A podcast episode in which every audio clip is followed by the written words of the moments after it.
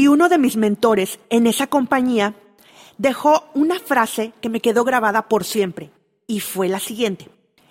Inviertan en ustedes mismos, aprendan. Si no es conmigo, busquen a alguien más, pero háganlo.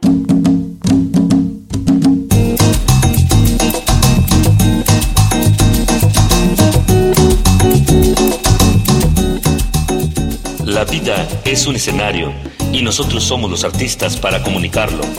Esto es Comunicarte, un espacio de charlas acerca del arte de comunicar ideas, experiencias y proyectos que están revolucionando y cambiando vidas. Con ustedes, Palomita Cops. Te pido que tengas una mente, oído y corazón abierto para recibir lo que vamos a crear en este podcast. Bienvenidos.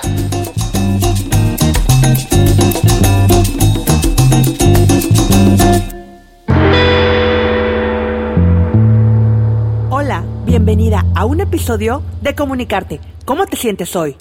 ¿Feliz? ¿Nerviosa? ¿Preocupada? ¿O agobiada? Espero que al escuchar este episodio te pueda ayudar a mejorar tu situación y te permita estar más tranquila para poder comunicar y mejorar el mensaje de tu proyecto. Y recuerda que estoy grabando desde Playa Miramar, México, súper contenta por compartir contigo esta charla. El día de hoy te voy a platicar de un tema que seguramente lo has postergado en algún momento de tu vida. Porque sí, no me queda duda que a todas nos ha pasado en algún momento. Y es la organización. Pero en este momento pasa por tu mente que tiene que ver la organización y la comunicación. Pues quédate conmigo y escucha lo que tengo que decir al respecto. Quiero comenzar platicando acerca de mi recorrido como consultora online. En 2017 nació mi hijo menor, en abril para ser exactos. Aunque yo contaba con mi trabajo en la Orquesta Sinfónica como flautista, había dejado de hacer otras actividades como era cantar en el grupo musical que tengo junto a mi esposo que se llama Ensamble Vivace. Él me sugirió que mientras me encargaba del bebé y de mi hija que había entrado a la primaria, delegara la parte de la publicación de contenidos del grupo musical en las redes sociales para que me pudiera acoplar a mi nueva vida de mamá. La verdad es que no me sentía satisfecha. Miraba pasar frente a mí mi primer bebé, que era el grupo musical. Se me fue de las manos totalmente. Ya no sentiré el control que de algún modo me causaba felicidad. Me recuerdo estar tirada en el baño pensando, ¿esto será mi vida de ahora en adelante? ¿Y por qué te estoy contando esto? Bueno, ahora lo escucharás. Comencé por buscar opciones nuevas en Internet. sí, como lo oyes. Había escuchado de las famosas home office en los grupos de mamás de Facebook y yo quería experimentar. Mi primera oportunidad fue vender pisos de PVC y tarjetas médicas. Pero para serte sincera, eso no terminó muy bien. En resumen, después del terremoto en Ciudad de México en septiembre, todo lo que veía como una fuente de trabajo se convirtió en escombros, literal, porque la empresa había perdido bodegas y mi jefa había sido despedida. ¿Qué iba a hacer yo entonces? En enero de 2018 conocí el modelo de negocio de Network Marketing y uno de mis mentores en esa compañía dejó una frase que me quedó grabada por siempre y fue la siguiente. Inviertan en ustedes mismos, aprendan. Si no es conmigo, busquen a alguien más, pero háganlo. La verdad es que comencé a capacitarme y me sentía motivada. Regresé a trabajar en el grupo cantando y tomé las riendas del negocio en el área online todo estaba muy bien. Pero a pesar que me gustaba el nuevo negocio que habíamos montado mi esposo y yo, pues yo quería hacer algo más. Algo que conectara con las cosas que amo, con mis pasiones. Así fue como la comunicación estratégica y el cuidado de la voz llegó a mi vida online. Gracias a mi maestra de finanzas personales, Claudia Pérez, me sugirió que me enfocara en la parte de mi marca personal con, con algo que podía hablar horas y horas platicando y disfrutando. Creo que el resto es ya historia. Tú ya me seguirás en redes sociales y sabrás pues de qué hablo. Comunicarte el podcast se transformó y ha dado paso a Comunicarte Group, que es el colectivo de tres marcas que tenemos actualmente en mi familia. Villegas Audio, que es el encargado de darle imagen auditiva a este podcast, el director de música, el creador del contenido en audio. Ensamble Vivache, que es un grupo musical que puede tocar en eventos donde vivimos y hasta grabar para ti la música si la necesitas en cualquier parte del mundo. Y por supuesto, Palomita Cops y los servicios que ofrezco online y en mi ciudad. ¿Y dónde queda la organización, Palomita? Bueno, la respuesta es muy simple. He tenido que organizarme en tiempos, espacios y actividades en casa, con mi familia y en mi vida. Bueno, la verdad es que no soy muy pro en organización, tengo que mencionarlo, pero actualmente no me abrumo. En este episodio te voy a dar cinco claves que me ayudaron para mantenerme organizada y así poder comunicarlo día a día de manera verbal y no verbal, día a día con mi familia, compañeros de trabajo, clientes y alumnas. Así es que vámonos con la clave número uno.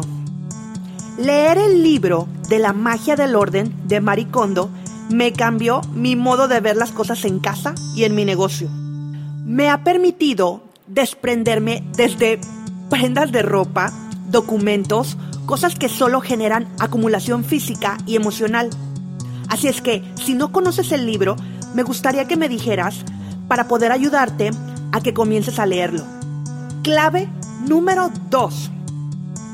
Después de leer el libro, conocí una idea o corriente llamada minimalismo y me ayudó a vivir más con menos en diferentes aspectos de mi vida. Me ha permitido enfocarme, a decir no cuando no puedo con algo y encontrar el equilibrio entre mi familia y mi negocio. Clave número 3. La planificación estratégica, sí, aunque no lo creas, el planificar es súper importante y me ha ayudado a organizarme. El planificar desde una agenda física o un cuaderno me permite visualizar qué tengo que hacer, con qué recursos, en cuánto tiempo y en dónde. Me enfoca y me da dirección hacia dónde quiero ir y qué quiero lograr. ¿Tú crees que si no planificara lo que quiero tendría este podcast? Si has pensado que no es importante y cuenta más la emoción, tal vez por eso las cosas no están saliendo como tú las quieres. Clave número 4. Usar la tecnología a mi favor. Sí, aunque no lo creas, aplicaciones como Google Calendar me ha ayudado a organizar mi día a día, mi tiempo y mis actividades. Existen otras aplicaciones como Evernote o Trello que también te ayudan. A mí en lo personal me ha gustado mucho el Google Calendar porque lo tengo programado para que me avise de mis actividades 30 minutos antes y así pueda sentirme tranquila. Clave número 3. Disfruta cuando organices.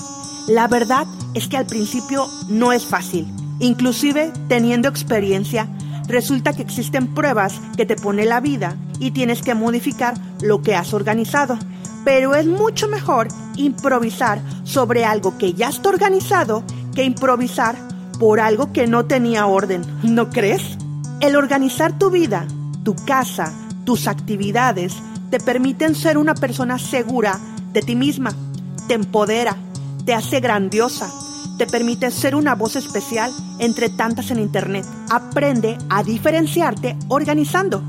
Después de explicarte las cinco claves que me han funcionado para organizar, ya seguro que tienes una nueva visión de hacer las cosas a tu favor. ¿No lo crees?